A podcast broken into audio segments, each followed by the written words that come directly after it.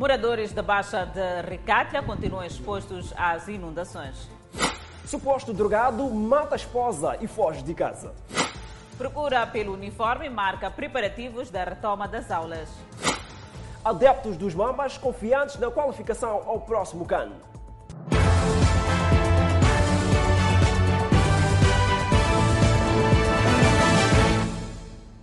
Boa noite, este é o Fala Moçambique. Estamos conectados também à Rádio Miramar e às redes sociais. Vive-se um verdadeiro, ou melhor, vive-se uma verdadeira incerteza na Baixa de Recaca, no distrito de Marraquene. Moradores daquela baixa foram obrigados a deixar as suas casas devido à queda da última chuva. É um sonho de muitos, e principalmente de jovens, ter a casa própria. Foi assim que muitas famílias se instalaram neste local, mas poucos sabiam que o mesmo é propenso a inundações. O jovem que é jovem tem que ter sua casa, para não vale a pena manter aí com as cotas tudo mais, para tudo se estraga. Então, quando estou aqui, pá, estou na água, assim, reconheço, nem eu também, mas pá, não tenho como, não tenho onde correr, porque pá, ficar na mesma casa dá confusão. Então, assim, tentei me distanciar um bocadinho para ver se é, estou juntamente com a família. É um bairro que transformou-se em um verdadeiro riacho, tanto é que alguns moradores deste local acabaram abandonando o mesmo por falta de alternativas. É, foi em 2019. Sim, eu estava aflita por causa de terreno. Alguém me levou de Romão, vivia em Romão, diretamente para Quemagauanina. Então eu cheguei, fui ter com a dona do terreno. O dono do terreno é quando me levou para ali. Eu não sabia que ali encher água. Hoje em dia estou na água, meus filhos já não estão aí, só fico com uma criança devido à água. Não tenho onde ir. Foi entre comentários que, ouvindo falar do risco de residir neste local, quando nós compramos aqui, na verdade, não esperávamos. Até que pessoas diziam, né? Que aqui alguma vez vai acontecer alguma coisa. Não esperávamos que ia ser assim. De repente aconteceu. Isaura Adolfo e seus filhos haviam abandonado a casa, mas não resistiram às despesas de renda e, mais uma vez, voltaram ao local. Tivemos que sair, porque do jeito que tinha aqui, a água até chegou até ali. E nós ficamos com medo das crianças, saímos para procurar um sítio lá em cima, ficamos. Quando a água voltou para lá, voltamos, porque não tinha como alugar lá, sabendo que nossa casa ainda está aqui assim, né? Para pressionar a saída dos moradores, foi desativada a distribuição de corrente elétrica. Vive às escuras. Não é fácil, mas fazermos mais o quê? Não é fácil, sim, porque já acostumamos a vivermos com energia desde 2018, quando eu pus minha energia. Não é fácil, mas fazendo mais o quê? Clara Adriano investiu 50 mil meticais para aquisição de espaço, sem contar com o valor de construção da casa. Yeah. muito dinheiro mesmo. Muito, muito mesmo. Muito dinheiro. Se vimos que o sítio enchia mesmo de água, não íamos construir assim, do jeito como está agora. Não. Mas não vimos. Nós não imaginávamos mesmo que essa zona enche de água por causa da areia, como está. É entre uma série de promessas do governo local que nunca chegam a se efetivar que estes populares levam a vida. Então não se sabe o certo se é para se tirar as pessoas. Porque eu vi a falar de tirar as pessoas, mas não sei até agora essas pessoas vão aonde e o ir para onde. O que, como é que fica isto? Porque tem que as pessoas saírem de determinado ponto e mais o espaço também ser usado, né? Porque assim que podem ter as pessoas e continuar o espaço assim, as pessoas onde voltar. Lembre-se que recentemente um menor perdeu a vida nestas águas. E na cidade da Beira, um homem matou sua esposa e depois colocou-se em fuga. O suposto assassino chama-se Daul Jorge, consumidor e vendedor de drogas e ainda é temido pela comunidade. Para quem olha para este casal na imagem, dificilmente poderia imaginar que vivia em constantes brigas dentro da sua própria residência. Familiares contam que a mulher que em vida respondia por Catija ali morreu na madrugada deste sábado ao ter sido espancado pelo seu marido de nome Daul Jorge com recurso a um ferro. O ato ocorreu nesta residência após o casal ter se envolvido em brigas. Daul, que é considerado um homem violento, pôs-se em fuga logo que se apercebeu que a sua mulher teria perdido a vida. O marido não é boa pessoa. Ah, tudo que ela faz, o marido que dá, põe coisa na cabeça dela. Certo? dizer? O que é que é mesmo? Certo, como pode dizer? Benzeu que ele dizia, dizia que drogava a mulher. né? Ah, tudo que o marido falava, a mulher fazia. A residência pertence à mulher que antes morava com os irmãos e mais tarde tratou de expulsá-los para acolher o homem que hoje tirou a sua vida. Para bem dizer, ela é minha irmã. Né? A mulher. Certo, sim. E que ele acabou também de tirar to- todos os irmãos para poder ficar os dois. Até que, bem dizer, e- ele queria registrar a casa com o nome dele.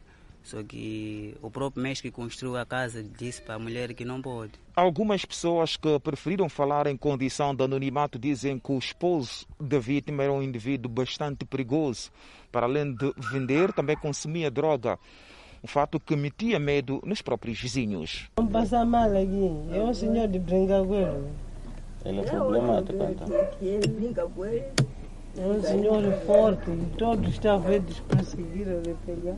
Muita gente tinha medo com ele, porque não era aquela pessoa que tinha dente, ou mostra dente para os vizinhos. Uma pessoa perigosa. Perigosa, sim. Assustava os vizinhos. Exato. Assustava, como chamam os vizinhos, porque os vizinhos tinham medo dele. Para além de meter medo a qualquer um, os vizinhos afirmam que Daul Jorge, por ser um vendedor de droga, gozava da proteção policial. Porque a pessoa que está a fazer uma coisa que não está bem é para entrar na cadeia. E ele tinha proteção, só? Ele tinha proteção. Isso aconteceu muitas vezes. Eu sei, quando eu estou aqui, ele sempre, por isso passava, está indo lá naquela casa aí. Mas ele sempre está lá em casa a vender, a sair, a vender, a sair. Então, nós já, já não sabemos o que está acontecendo mesmo. Na manhã deste sábado, os vizinhos que estavam indignados com o fato pediam para que seja feita a justiça. É já segunda-feira que arrancam as aulas do ano letivo 2021. Em algumas escolas da capital do país, constatamos que há vários alunos que não têm os nomes já fixados nas já listas publicadas. É o confirmar de alguns detalhes antes do arranque das aulas, nesta segunda-feira. O exercício é pela busca de nomes nas listas já publicadas. Entretanto, a quem anda preocupado, Alberto frequenta a décima classe e ainda não achou o seu nome. Acho que é 30 minutos, assim, porque ontem minha tia veio, disseram que era para vir hoje. Não lhes disseram, disseram que era para vir hoje, que nós é que devemos vir. Então hoje veio porque o nome não estou a achar aqui. Assim ela já está para vir, para vir falar com a diretora, assim. Para dizer que estás preocupado. Sim. O mesmo sucede com este encarregado de educação. E assim estou aqui quase há 10, 15 minutos. Ainda não achei o nome, mas é de voltar a ver. Talvez a falha pode ser minha. A composição dos alunos nesta escola varia de 18 a 25 alunos. Há quem não está tão seguro, apesar desta redução do número de alunos por turma. O distanciamento já não será fácil. Não será fácil mesmo, mas não será fácil porque existem intervalos, existe a hora de saída, onde todos nos aglomeramos no portão. Então acho que já não será fácil. Até porque mesmo nesta procura pelos seus nomes, os mesmos não observam distanciamento físico. Então, já tentar aqui, está muito preocupado em ver o nome aí. Mas, mas tentei manter o distanciamento social, mas não deu. O dia das aulas, já nesta segunda-feira, como é que vai ser? Ser diferente, com o contexto de pandemia, vamos ter que usar máscara. O mesmo exercício se replica na Escola Secundária Noroeste 1. Vários alunos, de forma recorrente, tocam na parede sem se importar com as medidas de prevenção da Covid-19. Aqui, também há alunos que ainda não têm certeza de nada. Chegaste aqui, não encontraste o nome. Como é que vai ser então, na segunda-feira? Nem sei o que é que vai dizer. Hum. Aqui vem segunda, terça, quinta e sexta. Assim na segunda-feira de vir, para saber que sala estudo. Não encontrei meu nome. Na segunda-feira virei para falar com o diretor, para procurar saber. Neste novo normal, há situações que nos chamam a atenção. Esta turma, por exemplo, é composta por um aluno apenas. Os dias arrolados para terem aulas não é do agrado de todos. Para mim não vai ser bom isso, porque sábado é um dos dias finais da semana. E Eu queria estudar na segunda, isso aí, ou quinta. No que se refere ao curso noturno que terá um novo formato de execução das aulas, a que podemos constatar em algumas escolas é que ainda não houve a publicação destas listas. Segundo o Ministério da Educação e Desenvolvimento Humano, as aulas no curso noturno não serão presenciais. Enquanto isso, lojas de venda de uniforme escolar registram enchentes devido à procura massiva. E as aulas arrancam esta segunda-feira. Muitos são os alunos que correm risco de ir à escola sem uniforme escolar. Há mais de duas horas que o Sr. Vicente Elias está na fila de espera para comprar uniforme escolar para o seu filho em pleno sábado. A enchente não o deixa sossegar. Como muita gente também recorre a este período para comprar fardamento para as crianças, fazer o que não temos como, temos que cumprir com a bicha para podermos ser satisfeitos nas nossas proteções. Mas já está quase a entrar. Bom, como quem diz, a bicha é lenta, o atendimento também não, não sei, tem a ver também com aquilo que as pessoas precisam de comprar, porque alguns ainda vêm marcar para fazer o fardamento, outros vêm para levantar, outros ainda estão esperando para receber senhas. Mas é um, complexo, um trabalho muito complexo, mas graças a Deus estamos a ser atendidos. E eles já uma senha para poder cumprir a fila, é isso? Já tenho uma senha aqui para poder marcar o fardamento do meu filho. A velha máxima sobre os moçambicanos foi o que levou o Sr. Vicente a deixar tudo para a última hora. E o problema do moçambicano, meu pai, é que o moçambicano sempre gosta das coisas de última hora. Não é bom assim, mas já acabamos entrando nessa situação. E não é só o hábito corriqueiro. Há mais motivos que levaram as pessoas a deixarem tudo para a última hora. É, as contas também. E uma vez que se esperou muito para começar as aulas, então não tínhamos lá grande vontade de procurar um uniforme, sim. Deixei para a última hora por causa do, do, do, dinheiro, não era antes de ter o valor para comprar, adquirir o uniforme. Quando faltam menos de 48 horas para o arranque do ano letivo 2021, este é o cenário que caracteriza a maior parte de lojas de venda de uniforme escolar na cidade de Maputo. Uns deixaram para a última hora, tal como se diz que é o hábito do moçambicano, e outros pelo poder de compras.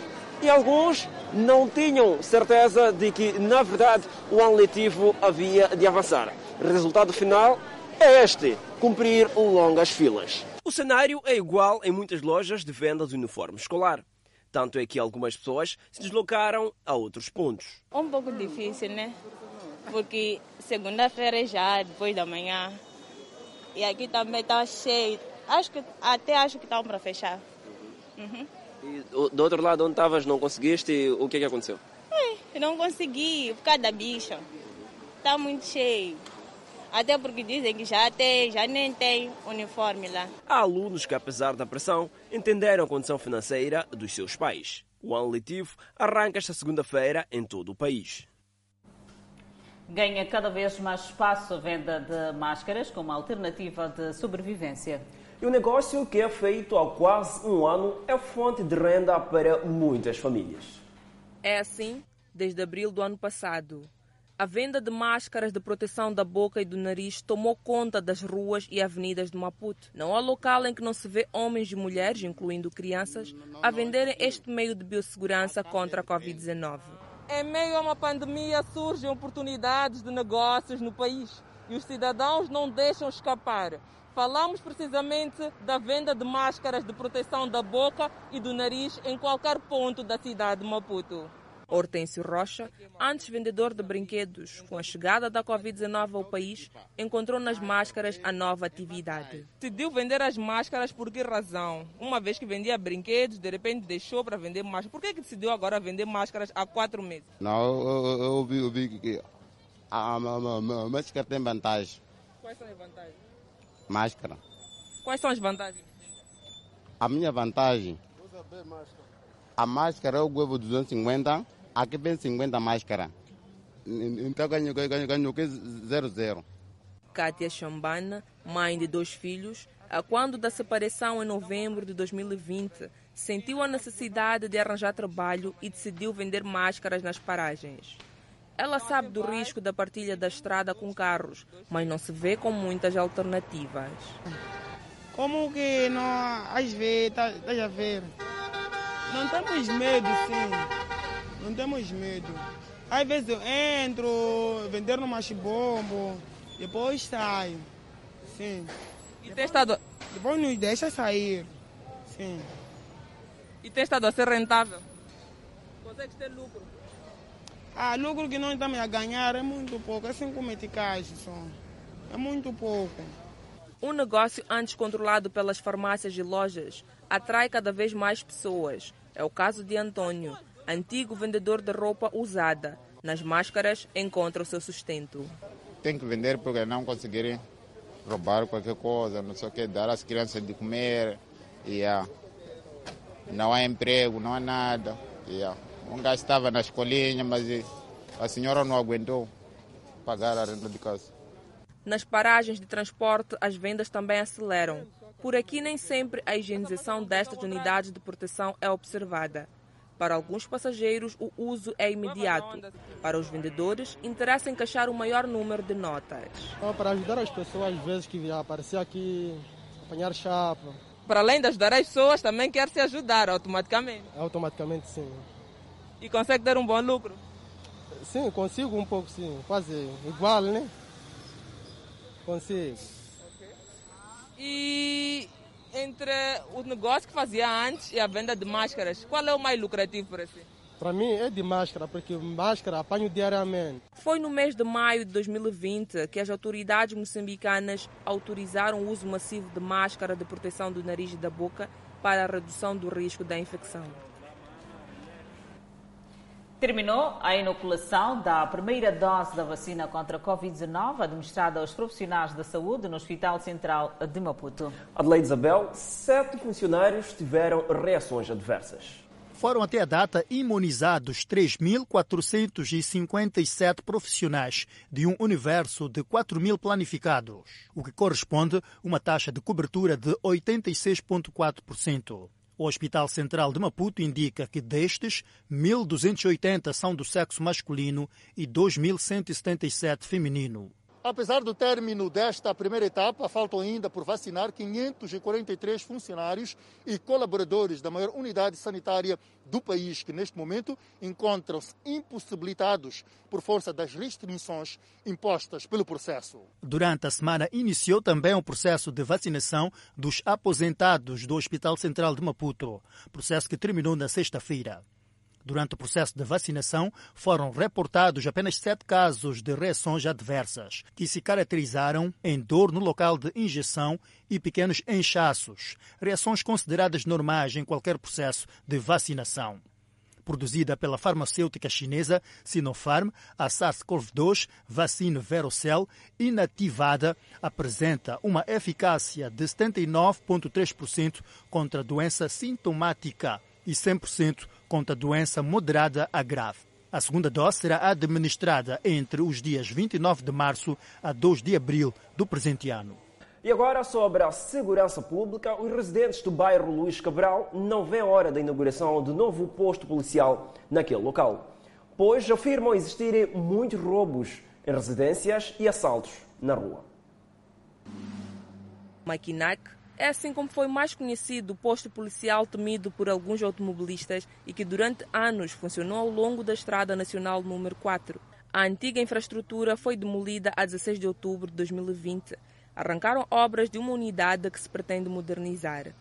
As obras decorrem sob o olhar atento dos moradores do bairro Luís Cabral, na cidade de Maputo. As obras do posto policial número 5 do bairro Luís Cabral estão na sua reta final os residentes deste bairro mostram-se contentes. A expectativa é muito boa, assim não, não vai aparecer muitos ladrões. Sim, há muito tempo roubavam assim neste lado, mas agora já com a esquadra já reabilitada, acho que vão encher muitos polícias. Senhor João Matusse é residente no bairro Luís Cabral desde 1971 e afirma que já viveram momentos mais difíceis com tendência a melhorar. Porém, o posto policial é bastante necessário devido ao nível de bandidagem no bairro. Bem-vindo para nós residentes deste bairro. Gostamos de ter uma esquadra aqui perto. Vai nos ajudar muita coisa. Porque estamos aqui atrás da esquadra, não é, não é razoável. Mas o que interessa é que já temos proteção. este bairro vai ter proteção. A qualquer momento, já sabemos, vamos recorrer aonde? Na esquadra. Qualquer situação que existe no, no bairro, vamos recorrer à esquadra. Por isso, é bem-vindo para nós, os moradores deste bairro. E neste tempo que a esquadra está em obra, não houve nenhuma situação? Não, não, não. Por aqui, alguns moradores, mesmo sem gravar entrevista, asseguraram que não há criminalidade. Por outro lado, há quem diz que há muitos roubos que intensificaram devido à modernização do posto policial. Aqui nessa zona, pior fica aqui na Sala Jeguei. É um sítio que está muitos bandidos. Mas quando a gente estivermos com policiais aqui ao, ao, ao nosso lado, acho que será o melhor. Porque, de verdade, estamos a passar mal. De sermos arrancados telefones, basta tocar aquela hora das 21, 22, pior fica. Passar aqui nesta zona, ninguém está. Policiais estão longe. Mas mesmo assim, à frente dos policiais, pode talvez você atravessar o policial e ir à frente. A sua atrás, ataca eles. Mas com defesa ao lado, vai que não vai. Já eu acho que é melhor, estamos felizes, estamos contentes por termos esquadra, esquadra nova aqui na nossa zona. Estamos muito contentes, estamos muito agradecidos também. Com a esquadra aqui, muita gente já não vai circular por essa zona, porque essa zona é muita bandidagem. E também, com a esquadra aqui, os bandidos vão ficar longe daqui, porque há muitas casas que foram assaltadas nesse tempo, que a esquadra ainda estava em construção. E também, com essa, a esquadra vai ajudar muito, porque há maridos que batem as mulheres, que batem os filhos, e as mulheres que são assediadas podem vir denunciar a polícia. Para além dos roubos e assaltos, Rosalina acrescenta que o uso de drogas no bairro é recorrente, o que consequentemente aumenta o índice de bandidagem. Na verdade, há muitos roubos, tem muitos ladrões, tem muitos meninos que se metem nas drogas, bebidas, de qualquer maneira. E há assaltos aqui na zona, porque tem muitos lugares que vendem drogas. Só que eu não conheço exatamente onde é que é, mas tem muita gente que fuma. É claro que apanham aqui no bairro, porque são crianças pequeninas. Mas espero que a polícia também esteja, venha a colaborar, nos ajudar a controlar o bairro, porque na verdade precisamos. As obras de requalificação do posto policial do bairro Luís Cabral estão avaliadas em 7 milhões e 500 mil meticais. Está previsto para maio a conclusão das obras para a melhoria da Rua de São Paulo, no bairro 25 de Junho, na cidade de Maputo. E os residentes daquele bairro não acreditam na promessa avançada pelo Conselho Municipal da cidade de Maputo. A pavimentação desta via parece começar a ganhar dinamismo. O processo inclui a colocação de passeios e drenagens ao longo da estrada. O lançamento da primeira pedra para o melhoramento da via foi feito no dia 28 de maio de 2020. Com a duração de cinco meses, as obras deviam ter sido concluídas em outubro do ano passado. O atraso é agora de cinco meses. As obras decorrem sob olhar atento dos residentes. Não houve nenhum planeamento, não está sendo seguido aquilo que são os os deadlines para serem seguidos.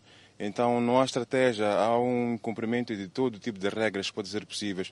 Uh, isto está a frustrar aqueles que são os residentes do bairro e em algum momento é cansativo. Uh, eles não têm uh, o plano de bloqueio de estradas, não, não têm os prazos, não há um planeamento de trabalho. Um dia começam uma coisa e outro dia fazem, fazem outras. Há duas semanas começou o processo de colocação de pavês nesta via, onde o Conselho Municipal de Maputo prevê agora a conclusão para maio. As obras para a melhoria desta via aqui no bairro 25 de Junho estão a ser executadas há muitos meses e sem conclusão. Uma situação que provoca constrangimentos aos residentes deste bairro da cidade de Maputo. Quanto à conclusão das obras em maio, os mesmos dizem não acreditar. É, não acredito muito. Já houve várias promessas. Falou-se de outubro do ano passado, passou para dezembro, agora mais. Epa, vamos lá ver, ficaríamos satisfeitos. Eu acho que essa obra poderia ter terminado há muito tempo. É falta de dedicação, ou falta de esforço, ou mesmo falta de interesse. Porque muito tempo para fazer isto, tanto tempo até aqui, não se justifica. Com o atraso das obras, Marisa Guambe diz que enfrenta o constrangimento de não poder meter a sua viatura na garagem da sua residência, pelo facto das ruas estarem bloqueadas, com as obras que considera não terem fim. É demasiadamente constrangedor. Conforme vê, temos que deixar as viaturas ali, de vez em quando temos que procurar um sítio para estacionar, é complicado. A melhoria da Rua de São Paulo, troço compreendido entre a Avenida de Moçambique até próximo à Rua da Paz, é orçada em pouco mais de 24 milhões de meticais. Seguimos com as notícias ligadas ao Covid-19. O aumento de casos de Covid em alguns países do mundo pela quarta semana consecutiva e o ritmo lento de redução de mortes preocupa a Organização Mundial da Saúde. A Organização Mundial da Saúde está a registrar com grande preocupação o aumento do número de infecções por Covid-19 em várias partes do mundo pela quarta semana consecutiva. Para além de falar do crescente número de infecções, Tedros Adhanom, diretor da Organização Mundial da Saúde, fez saber que o número de mortes por Covid-19 no mundo continua a reduzir, mas que ainda é preciso continuar a trabalhar para que o ritmo em que reduzem as mortes seja mais acelerado. A OMS reiterou a recomendação do uso da vacina contra a Covid-19 do consórcio AstraZeneca-Oxford, que vários países europeus suspenderam temporariamente por precaução e, entretanto, retomaram após perceber que os benefícios da vacina são maiores do que os riscos. O diretor-geral da Organização Mundial da Saúde reconheceu, mais uma vez, que continua a haver barreiras para aumentar a produção e distribuição de vacinas e que, por causa disso, tenciona reunir-se na próxima semana com o diretor-geral da Organização Mundial do Comércio, Ngozi Okoyo Iweala. A pandemia da Covid-19 já provocou mais de 2 milhões de mortos no mundo. mundo. Enquanto isso, a presidente da Comissão Europeia, Ursula von der Leyen, ameaçou este sábado bloquear as exportações da vacina contra a Covid-19 da AstraZeneca Oxford se a União Europeia não receber as doses prometidas. Temos já a opção de suspender as exportações planeadas.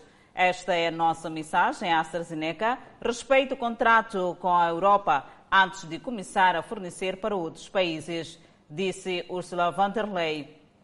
Na quinta-feira, a Agência de Medicamentos do Bloco afirmou que a vacina da Oxford é segura e eficaz no combate ao novo coronavírus, após analisar a suspeita de caso de formação de coágulos em pacientes imunizados.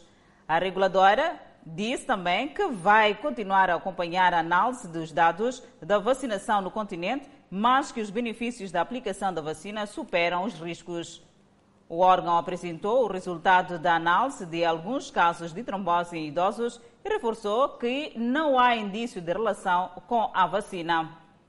Ao menos 13 países da União Europeia haviam suspendido temporariamente a aplicação de imunizante.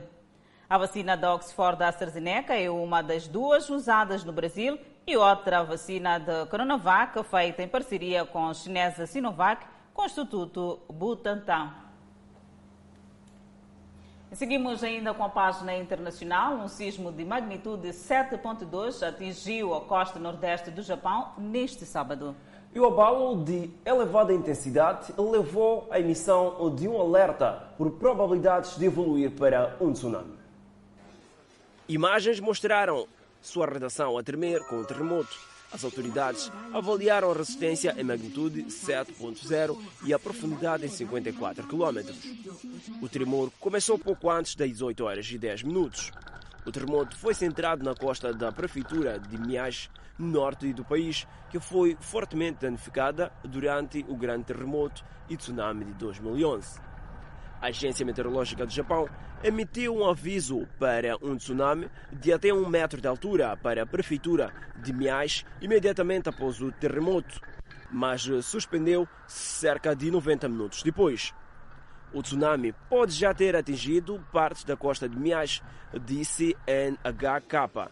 As autoridades disseram que não houve relatos imediatos de danos. O forte tremor causou um apagão temporário em algumas áreas e suspendeu os serviços de trem-balas na área, de acordo com a NHK. A Autoridade de Regulamentação Nuclear disse que nenhuma anormalidade foi detectada em usinas nucleares, incluindo a usina nuclear Fukushima Daiichi, que sofreu colapso no terremoto e tsunami de 2011. E para acompanhar no próximo bloco a cidade de Vilanculo com novas salas de aula. E ainda para ver no próximo bloco, famílias em Manica obrigadas a se retirarem das tendas. Até já, intervalo. De volta ao Fala Moçambique, vítimas do ciclone Idai em Chimoio, escorçados das tendas alocadas pelo governo por supostos proprietários dos espaços. Com a passagem dos ciclones Idai e Heloísa na província de Manica, muitas famílias viram suas residências a serem fustigadas pela fúria das águas e ventos fortes. E por conta disso, o governo viu-se obrigado a reassentar algumas vítimas. Para a surpresa dos reassentados, estão a surgir ameaças de despejo pelos supostos proprietários dos espaços que o governo identificou como seguros para os afetados. Dono vem, começa a falar já, a insultar aí, a dizer o tipo, quando vocês viverem aqui depois de duas semanas, vai acontecer uma coisa que uma coisa mal. E aqui não quero para vocês o quê? Viver aqui para sempre. Se vocês querem viver aqui para sempre, eu não vou o quê? Não vou gostar, porque esse aqui é o que é meu terreno. Esse terreno fomos, fomos colocados com, com esses de governo, né? Com, nos ajudar. O que, que aconteceu no dia do ciclone para ti? Dia do ciclone, em casa encheu água. Chegou até, até dentro, entrou até dentro. Então saímos com esse problema mesmo. Maria Rosa já presenciou as ameaças dos supostos proprietários dos espaços em alusão e acrescenta que estes devem conversar com o governo e não com as vítimas. As pessoas que estão a viver aí não são culpados. Vieram também com o governo e deixaram aí. O dono já está a aparecer e disse meu espaço. O que deve ser feito aí só é deixar eles viver aí. Não são culpados. Ou eles vão falar com o governo. Para além de serem escuraçados pelo suposto proprietário deste espaço, aqui prevalece outro problema, que é a falta de alimentação. Entretanto, este menor está a cozinhar para os irmãos mais novos, mas atualmente não tem sido fácil para garantir a alimentação. Estou a cozinhar a batata para meus irmãos comer. O que é que você quer mais? Arroz. Arroz só? Com feijão. Estuda você? Sim. Que classe? Segundo. A nossa reportagem procurou colher pronunciamentos dos supostos proprietários dos espaços e estes negaram-se a pronunciar. O governo local está a trabalhar para resolver o problema das vítimas dos ciclones Idai e Eloís. E agora uma boa nova para o setor da educação em Vilanculo, onde pelo menos 100 alunos do primeiro e segundo graus na escola 19 de outubro receberam da autarquia local novas salas de aula devidamente apetrechadas. Vilanculo, cidade mais nova da província de Inhambane, com apenas um ano após a elevação a esta categoria. Nela estão impostos vários desafios, com destaque para alargamento da rede escolar, sanitária, de energia e água, tal como explica Rafael Senequinha, munícipe desta autarquia. Vilanculo é uma cidade que está em franco desenvolvimento, mas efetivamente com, com muitos desafios. Com muitos desafios, falamos da urbanização, construção de estradas, expansão de água e eletricidade, mas contudo está a crescer. A idilidade daqui de Vilanculo reconhece estes desafios e para tal tem vindo a materializar algumas ações já planificadas. A mais recente que tem a ver com a melhoria das infraestruturas escolares. A escola do primeiro e segundo graus, 19 de outubro, é a mais recente beneficiária. A mesma sofreu intervenções de vulto, que culminaram com a entrega de duas salas de aulas devidamente apetrechadas, além de um bloco administrativo. Esta inauguração é mais uma prova que o Conselho Municipal da cidade de Vilanculo tem realmente um elevado espírito comunitário. São duas salas de aulas com um bloco administrativo e sanitários convencionais que hoje passam a fazer parte do patrimônio da Escola Primária de 1 e 2 grau 19 de outubro. O setor de educação a nível de Vilanculo considera que a infraestrutura foi erguida no momento oportuno, pois, com a pandemia do novo coronavírus, há necessidade de melhorar cada vez mais as condições nos estabelecimentos de ensino para que não sejam focos de contaminação da Covid-19. Agradecemos ao Conselho Municipal da nossa cidade uh, pela entrega ou inauguração dessas infraestruturas convencionais no momento em que continuamos com algumas dificuldades em termos de melhores condições em termos de infraestrutura para as nossas crianças. A escola considera que as infraestruturas poderão melhorar a qualidade do processo de ensino-aprendizagem e prometem cuidar.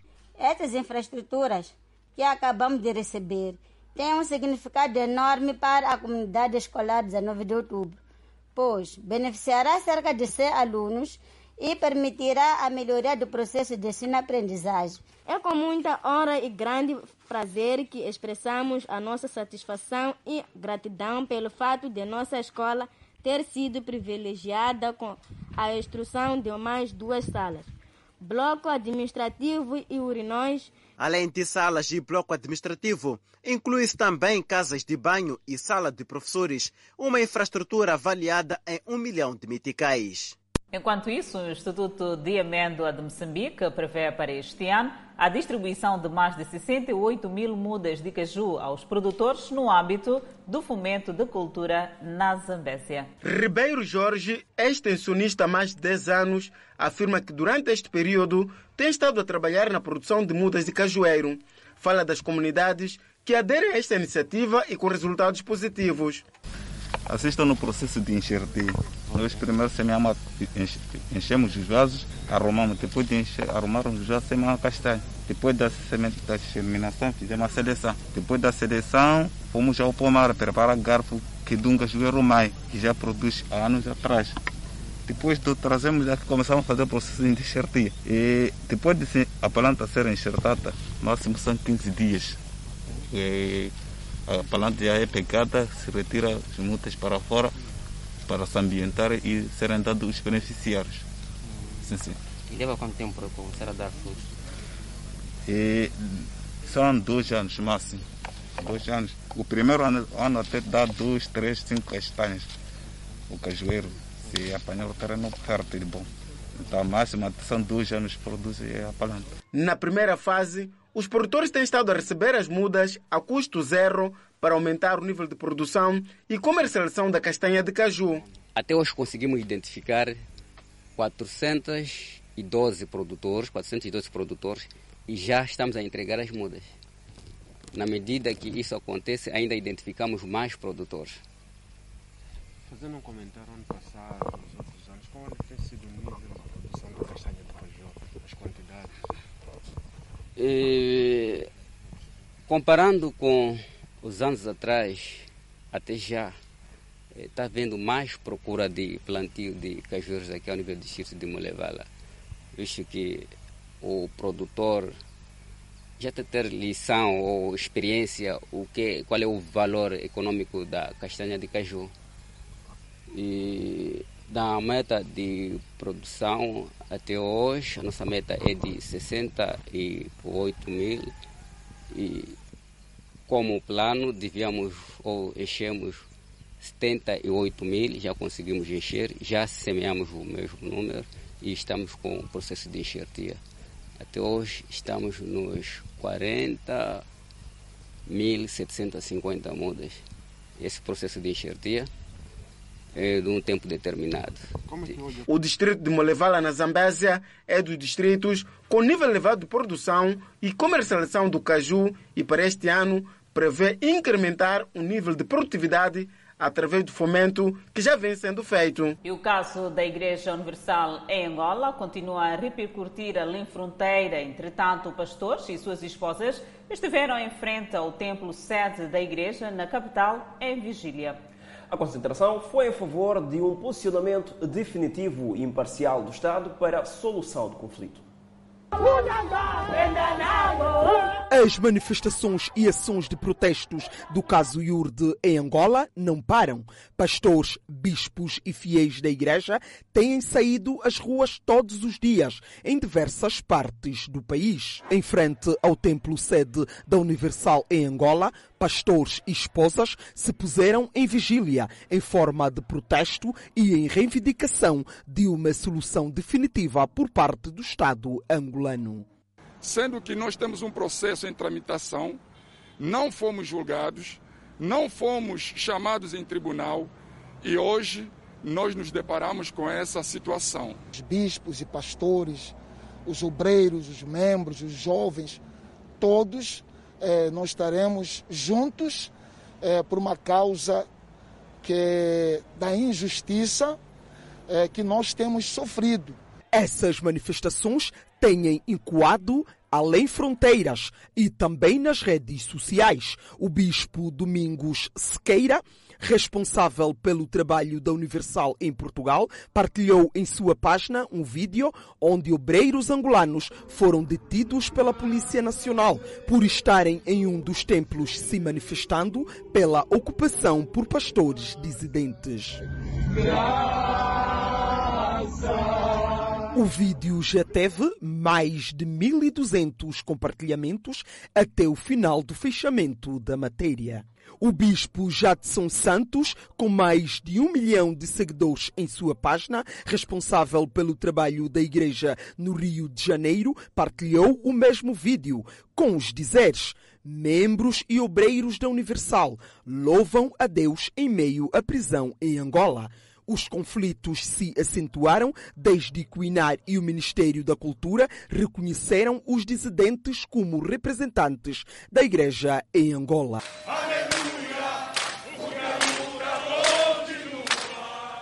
E para o próximo bloco, Moçambique registra mais 136 recuperados da Covid-19. E ainda para o próximo bloco, passa sensivelmente um ano que Moçambique detectou o primeiro caso positivo de coronavírus. Para ver no próximo bloco o que mudou desde então. Intervalo, até já. De volta e seguimos com o setor da saúde. O distrito de Mulevala contará a partir de junho com uma maternidade moderna, bloco operatório e uma morgue. E a infraestrutura vai alavancar a provisão de serviços de saúde para aquela comunidade. Está cada vez mais próxima a concretização da instalação de uma unidade sanitária no distrito de Mulevala, na província da Zambésia. O atendimento médico fica atualmente condicionado pelas deslocações ao distrito de Mucuba. O governador da província da Zambésia, Pio Matos, mostrou satisfeito com o nível de execução das obras depois de uma ligeira paralisação. É, é, é o que nós viemos é olhar para, para este empreendimento e para podermos ter a certeza de que está em conformidade com aquilo que são os nossos propósitos e também podermos aferir até quando podemos ter esses serviços funcionais.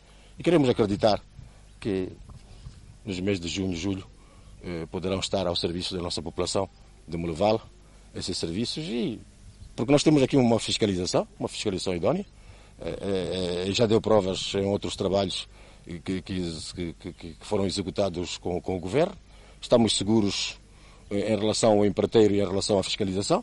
O que nós estamos a olhar é não só é a obra, mas também olhar aquilo que vamos precisar de fazer depois. O que nós precisamos de fazer para além das paredes é equipar estes edifícios. O responsável da empresa de construção avançou na ocasião que as obras poderão ter o término antes dos prazos. Nós temos para a finalização de todo o projeto mais dois meses pela frente, porque ainda tem a parte de apetrechamento, colocação, montagem de todo o equipamento uh, médico cirúrgico desta, desta, desta nossa obra. Aquilo que é a obra em seu todo, temos mais ou menos 45 dias para fechar visto que ainda existem alguns elementos adicionais, como a morgue ainda não foi, ainda não foi é, concluída, né? e precisa também equipar a própria morgue com, com as câmaras frigoríficas e tudo mais. Então, isto é que vai fazer com que a obra atrase um, um, um pouco mais. Estes serviços vão melhorar o nível de vida das comunidades na redução do tempo para aceder aos serviços cirúrgicos, entre outros. Em Moçambique registrou mais 136 recuperados, elevando para 52.527 o cumulativo tem cumulativamente 3.041 internados, desde 136 recebem tratamento nos centros de isolamento. O país tem um cumulativo de 66.064 casos positivos registrados, dos quais 65.748 casos são de transmissão local e 316 importados. Moçambique testou nas últimas 24 horas 1.999 amostras, das quais 265 revelaram-se positivas. Destes 256 de nacionalidade moçambicana, 3 estrangeiros e 6 de nacionalidade ainda por identificar e resultam de transmissão local. Há registro de mais 3 mortes e sobe para 743 as vítimas mortais. Moçambique tem 12.790 casos ativos da pandemia viral. E continuamos a olhar assuntos ligados ao novo coronavírus. Passa um ano após a descoberta do primeiro caso positivo da Covid-19 em Moçambique. Pois é, e no programa Contato Direto deste domingo poderá acompanhar o que a pandemia veio mudar na vida das pessoas. Esta médica faz parte da lista dos pacientes recuperados da Covid-19. Afeta um dos departamentos do Hospital Central de Maputo, a maior unidade sanitária do país. Catarina, nome fetício, conta que tudo ter iniciado com uma simples febre. Entretanto, não se tratava de malária. Fiz os exames para apurar o que seria, na verdade, uh, não se, uh, nos exames não, não, não acusou a malária e fui tomando paracetamol por orientação médica uh, para ver se aquelas dores passavam e isso levou alguns dias. Fez o teste e testou positivo para a Covid-19. Decidi voltar novamente ao médico porque não estava a melhorar. Uh, posto isto, foi -me, fui submetida ao teste da Covid. Uh, uma vez feito o teste, uh, quatro dias depois veio o resultado e fiquei a saber que havia contraído a Covid, ou tinha sido infectada. Ao ficar a saber do seu estado de saúde, fez de tudo para evitar criar pânico. Uh, eu recebi a notícia no, naturalmente, não entrei em pânico, até porque eu já sei que existe a doença e não, não entrei em pânico, não fiquei com medo. O que eu assumi é que a partir daquele momento eu devia me proteger ou proteger as pessoas que estão à minha volta e a minha família e iniciar o tratamento. Logo em seguida, iniciou com a medicação recomendada. Entretanto, não teve o resultado esperado. Então, passei a partir daquele dia a tomar os medicamentos que me foram receitados, uh, só que uh, a expectativa era que uh, melhorasse logo, mas isso não veio a acontecer. o meu estado de saúde agravou-se e a cada dia era uma coisa diferente que eu não esperava. Nada corria bem. O seu quadro clínico ia mudando diariamente. Quem dedicou a maior parte da sua vida a ajudar era quem necessitava de apoio neste período. Uh, senti alguma melhoria, mas uh, isso não durava o dia inteiro. O, o quadro mudava de repente e voltava a sentir muitas dores, dores que eu não, não sei agora explicar. O certo é que eu sentia dor de tudo, dor de tudo. Eu perdi o paladar, perdi o olfato, perdi forças, tanto é que não conseguia caminhar três metros.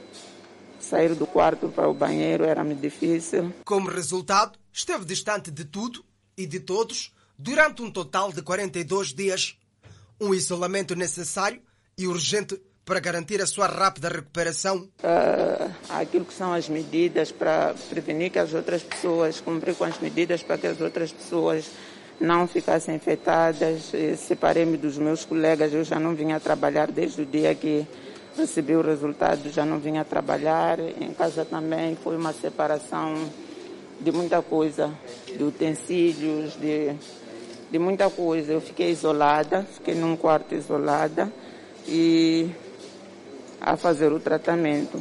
Cresce procura por serviços de planeamento familiar em Angola. E para ver também no próximo bloco, Tanzânia empossa a primeira mulher presidente depois da morte de Mamful. Esta e mais notícias no próximo bloco.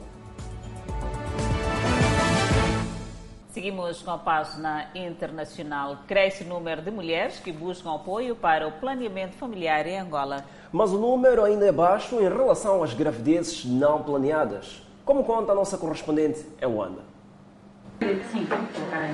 Quem vê a Francisca não imagina o susto que ela passou quando, pouco tempo depois de ter o primeiro filho, descobriu que estava grávida de um segundo bebê. Nova e com pouca instrução, ela conta que as coisas se tornaram mais difíceis pela fraca experiência que possuía, já que na primeira gestação precisou de muitos apoios.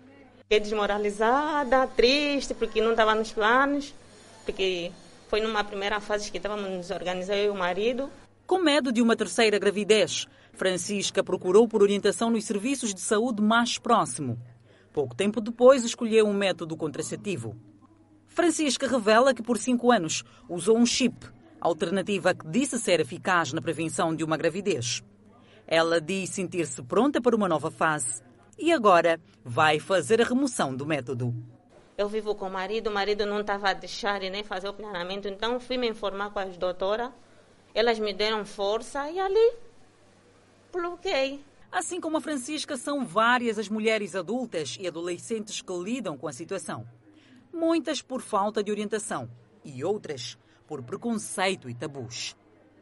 E como consequência, famílias numerosas Crianças que passam mal pelo fato de os pais não reunirem condições para garantir o seu sustento. E tem aparecido muitas adolescentes. É preciso um bom aconselhamento a essas adolescentes e escolher um método apropriado para ela, de longa duração. Aqui na maternidade Lucrécia País são mais de 50 mulheres que procuram pelo aconselhamento para o planeamento familiar. Segundo a unidade, este número é relativamente baixo comparada à taxa de gravidez indesejada. Uma gravidez precoce, uma gravidez a uma adolescente, de facto, é quebra aquilo que são os planos, muitas das vezes, das famílias e dela mesma. Então, a nossa vertente, para além da área clínica, olhamos muito na área psicológica. De acordo com as estatísticas, as adolescentes são consideradas as mais afetadas com o fenômeno de gravidez não planejada. Esta ativista explica que muitas meninas não possuem qualquer informação e acarretam, noutros casos, problemas ligados à vida social e familiar. Na maior parte das vezes, a dificuldade que nós encontramos é tipo conseguir quebrar o tabu de que o planeamento familiar corta a fertilidade da mulher. Porque há adolescentes que vêm para aqui, umas até vêm com mais informações em relação às outras, que já têm, já têm um método decidido e só querem partir para a ação. Para essa médica, é preciso observar com atenção a condição do organismo da mãe. Segundo ela, a falta de maturação do corpo da adolescente pode muitas vezes causar complicações na saúde do recém-nascido. Porque o organismo mãe não. E ainda fora de portas, Samia Sulu Hassan 61 anos de idade, empossada como a primeira mulher presidente da Tanzânia. O ato aconteceu em Dar es Salaam, a maior cidade do país. Samia Suluhu Hassan. Vestida com hijab e segurando um alcorão com a mão direita, Hassan fez juramento de posse administrado pelo chefe de justiça Ibrahim Juma Vowing. A inauguração foi testemunhada por membros do gabinete e ex-presidentes da Tanzânia, Ali Hassan Uie, Jakarta Kikwete e Abeid Karume. Os ex-chefes de Estado estavam entre as poucas pessoas na sala usando máscaras para proteção contra a Covid-19. A posse de Hassan ocorre dois dias depois que ela anunciou a morte do presidente John Magufuli. Em seu primeiro discurso público como presidente, Hassan anunciou 21 dias de luto por Magufuli e feriados em 22 e 25 de março, dia em que o falecido presidente será enterrado. Magufuli negou que Covid-19 fosse um problema na Tanzânia. Disse que a oração nacional havia erradicado a doença do país. Mas semanas antes da sua morte, Magufuli reconheceu que o vírus era um perigo. Um grande teste para a nova presidência de Hassan será como ela lida com a Covid-19.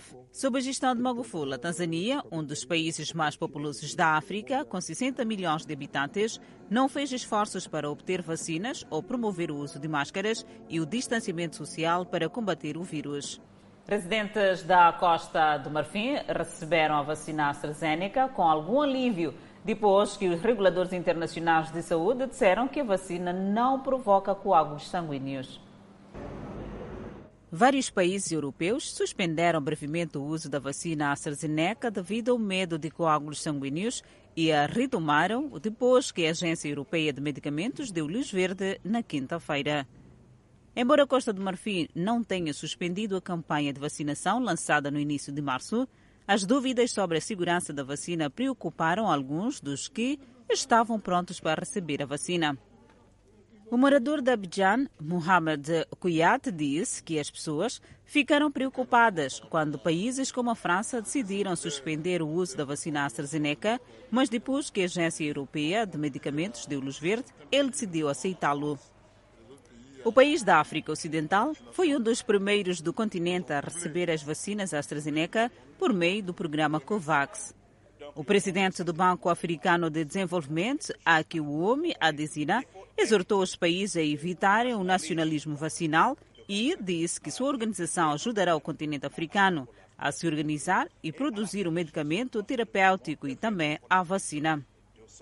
Para alguns países em desenvolvimento, é a vacina AstraZeneca ou nada que estão a receber, pois é mais barata e mais fácil de armazenar do que outras. A República Democrática do Congo suspendeu o uso da injeção AstraZeneca antes mesmo de começar a campanha de vacinação, pois não havia doses de outras empresas farmacêuticas. A suspensão intensificou o cetismo sobre a vacina. A África, com uma população de 1,3 bilhão, espera vacinar 60% de sua população até final de 2022. O continente abriga alguns dos sistemas de saúde mais fracos do mundo.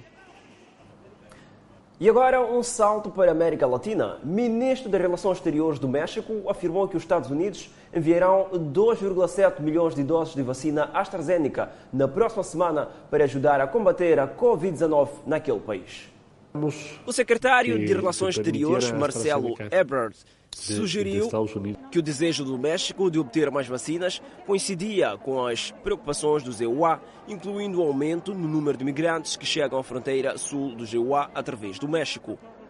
O presidente López Obrador afirmou desde sua primeira conversa que é muito importante fazer um investimento significativo nos três países centro-americanos, Honduras, Guatemala e El Salvador, para que as pessoas não tenham que migrar por condições de pobreza ou grave insegurança, como no sul do México, disse Ebrard em uma mensagem de vídeo.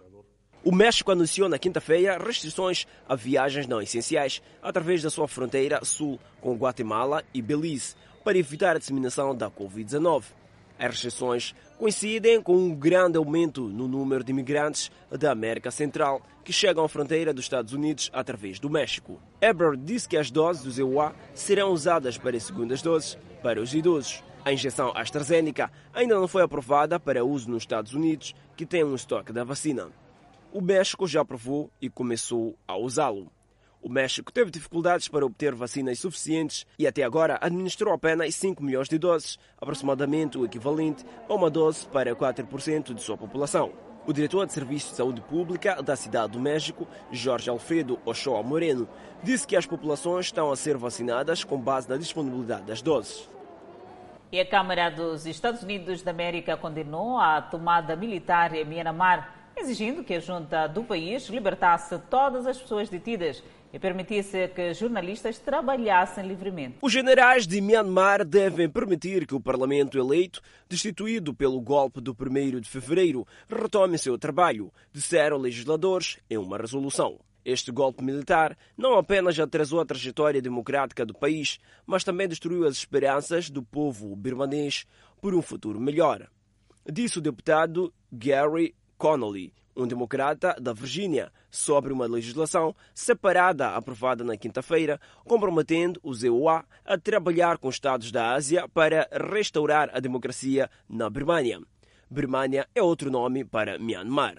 O Congresso dos EUA estava a sinalizar seu apoio constante ao povo birmanês, seus líderes democraticamente eleitos, detidos e o futuro de uma Birmânia democrática, disse Connell em um comunicado. Um vulcão adormecido no sudoeste da Islândia ganhou vida espalhando lava depois de dois lados da primeira erupção vulcânica da área em quase 800 anos. Imagens aéreas iniciais postadas na página de Facebook do Escritório Meteorológico da Islândia mostraram uma erupção relativamente pequena até agora, com duas correntes de lava correndo em direções opostas. O brilho da lava pode ser visto nos arredores da capital da Islândia, que fica a cerca de 32 quilômetros de distância. O Departamento de Gerenciamento de Emergência disse que não estava prevendo evacuações porque o vulcão está em um vale remoto, a cerca de 2,5 km de estrada mais próxima. O vulcão da montanha Fagldals estava adormecido há 6 mil anos e a península de Reykjavik não tinha visto a erupção de nenhum vulcão em 781 anos. Houve sinais de uma possível erupção recentemente, com terremotos ocorrendo diariamente nas últimas três semanas. Mas os vulcanologistas ainda foram pegos de surpresa porque a atividade sísmica havia se acalmado antes da erupção. Convidamos a um breve intervalo, mas antes a previsão para as próximas 24 horas. No norte do país, uma máxima de 32, Lixinga 26, Nampula 30. Seguimos para o centro do país, onde Teta terá uma máxima de 37, Quilimana 33, Chimoio 30, Beira 32. E na zona sul do país, prevê-se 32 graus de máxima para Vilanculo, 34 de máxima para Inhambane, 32 de máxima para Xaixai e 32 graus centígrados de máxima para Maputo. E agora, no desporto, os adeptos da Seleção Nacional de Futebol dizem estar seguros que os Mambas vão conseguir vencer as congêneres do Ruanda e Cabo Verde nas duas últimas partidas do Grupo F da campanha de qualificação para o CAN 2021 dos Camarões.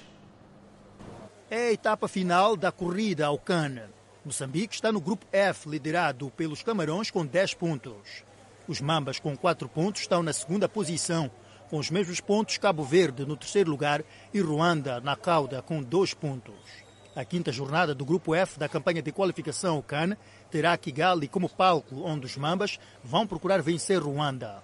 Os jogos com Ruanda e Cabo Verde são os dois últimos desafios de Moçambique nesta campanha de qualificação para a fase final do CAN Camarões 2021. Os adeptos dos Mambas consideram ser fundamental Moçambique vencer o Ruanda, somando três pontos na próxima quarta-feira, dia 24, para facilitar as contas da qualificação. A última jornada será efetivamente diante dos Tubarões Azuis. Eu espero que a gente vença, do modo que esperemos então do último jogo contra Cabo Verde. Porque se a gente não consegue vencer este jogo, é que tudo ficou por baixo. Acho bom para pelo menos sair com vitória. Não, nós, nós não podemos perder. Gostaríamos para pelo menos sair com vitórias. Reinildo no Lille da França, Malengane Lokomotiv da Bulgária Zainedine Júnior do Marítimo de Portugal, Witt, Nacional da Madeira em Portugal e Reginaldo, na Macedónia, ainda não foram dispensados e à medida que o dia do embate se aproxima, a esperança de ter estes internacionais vai diminuindo. Quanto a mexer, sabe-se que Bordeaux da França não aceitou abdicar dos préstimos do Espírito Defesa Central. As últimas informações indicam que o Zira do Azerbaijão aceitou ceder o avançado Clésio e este irá juntar-se ao grupo na segunda-feira em Kigali, no Ruanda. É certamente uma boa notícia para o técnico português Luís Gonçalves, que aguarda que outros jogadores que atuam na Europa possam ser cedidos pelos seus respectivos clubes. Acho que não vai ser uh, um trabalho fácil para o treinador, atendendo, considerando que na ausência desses três jogadores, porque são pedras preponderantes, e o treinador, neste caso, será o homem a ter que ir fazer, uh, como é que vou dizer, a ter que ir repescar aqueles jogadores que não estavam no, no, no plano. Com as ausências, alguns adeptos não estão confiantes no triunfo dos Mambas. Ah, não estou confiante. Não estou confiante. Sim, sim. Por quê? Porque a equipe não, é, não dá muito moral, tá vendo? Principalmente esses jogadores que não vão jogar, epa, será uma perda enorme mesmo. A equipa moçambicana segue esta segunda-feira para Ruanda e vai procurar segurar o segundo lugar, que lhe dá acesso ao CAN, a ser disputado nos Camarões. O jogo com Cabo Verde está agendado para o dia 30 do mês em curso, em Maputo. E com esta expectativa positiva em relação ao jogo dos Mamas, colocamos ponto final ao Fala Moçambique. Pois bem, Adelaide Isabel, e é assim que marcamos um outro encontro para segunda-feira, quando forem pontualmente 19 horas e 45 minutos aqui no Fala Moçambique. Boa noite, aquele abraço do tamanho da nossa amizade.